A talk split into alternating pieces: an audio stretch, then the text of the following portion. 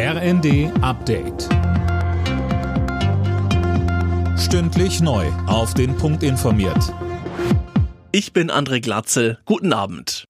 Nach Berichten über russische Spionage bei der Bundeswehr ist der militärische Abschirmdienst eingeschaltet. Ein russischer Propagandakanal hatte den Mitschnitt einer Besprechung ranghoher Offiziere der Luftwaffe veröffentlicht. Offenbar hat Moskau mitgehört. Es ging um sensible Daten rund um einen Taurus-Einsatz durch die Ukraine und dabei auch um mögliche Ziele.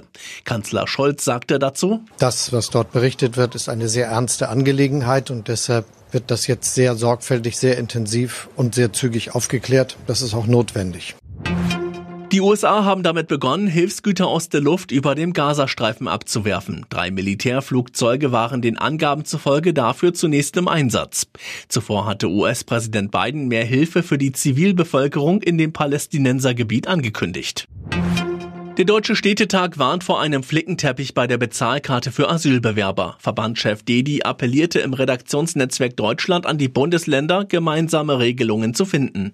Mehr von Daniel Bornberg. Grundsätzlich hat die Bundesregierung den Weg für eine Bezahlkarte freigemacht. Das Kabinett billigte einen Gesetzentwurf dazu. Der sieht vor, dass die Karte künftig eine Option sein soll, neben Geld oder Sachleistungen.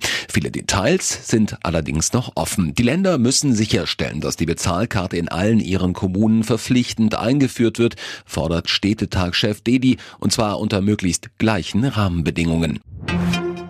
Das Rennen um die Champions League Plätze in der Bundesliga bleibt spannend. Dortmund verteidigt durch ein 2 zu 0 bei Union Berlin Platz 4. Leipzig bleibt durch ein 4 zu 1 in Bochum dran.